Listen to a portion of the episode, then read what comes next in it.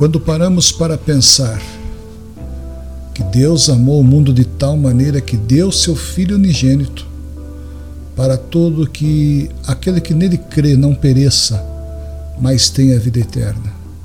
Que amor é esse? Que grandeza é esta? Que amor é esse que perdoa pecados?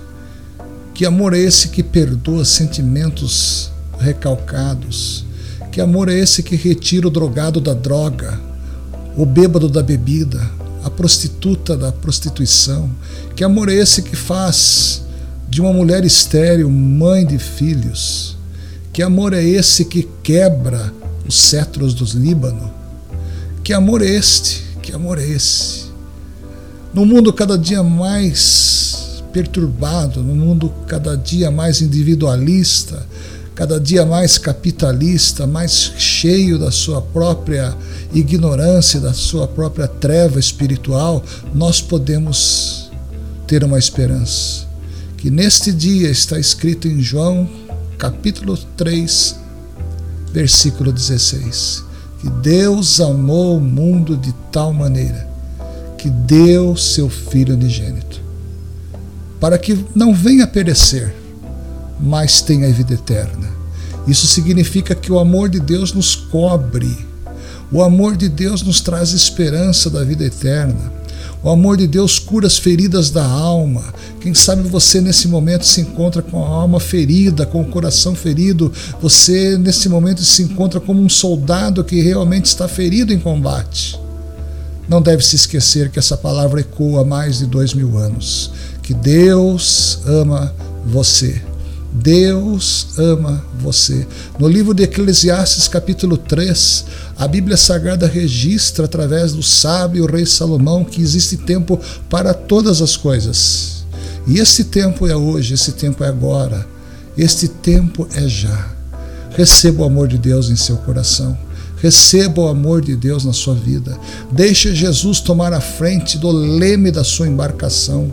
Deixa Jesus pegar todos esses problemas ele mesmo diz: Vinde a mim, vós que estáis cansados e oprimidos, e eu vos aliviarei. Isso significa que o jugo de Jesus é leve, isso significa que ele traz esperança, isso significa que ele traz alento, refrigério e descanso para a sua alma, para a nossa alma. Observe como anda a humanidade. Observe o desespero que as pessoas estão atrás de comida, atrás de bebida, atrás de moradia.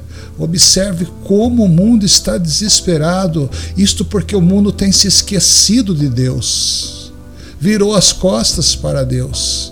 Mas saiba você que nesta noite, neste momento, nesta manhã ou nessa tarde, independente de quando você estiver ouvindo este áudio, saiba você que Deus ama você e Deus está esperando você de braços abertos.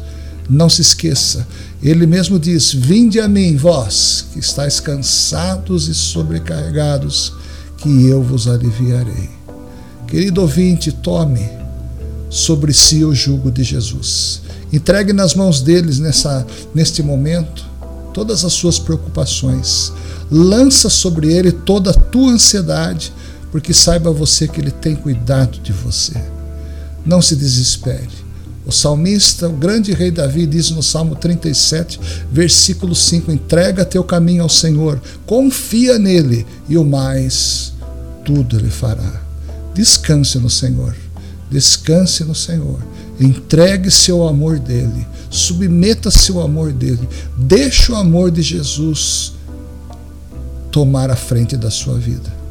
Eu, neste momento, quero fazer uma breve oração para que o Espírito Santo alcance você aonde quer que você esteja, aonde quer que você esteja na face dessa terra e sentindo o sentimento que você quiser ter, pode ter certeza que o Espírito Santo vai completar esta grande obra. Deus inicia as obras e termina as obras. E saiba você que a obra que ele começou na tua vida, ele vai terminar. Soberano eterno Deus, muito obrigado, Pai Celestial, por este momento tão glorioso, tão precioso de oração e de reflexão na tua palavra.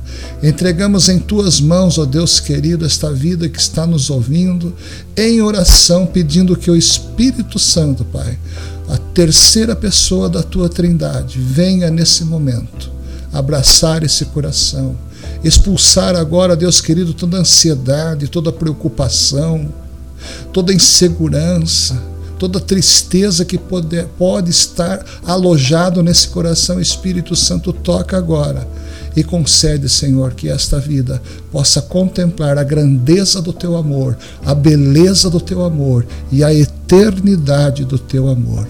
É o que eu te peço e intercedo agora em nome do Senhor Jesus. Amém.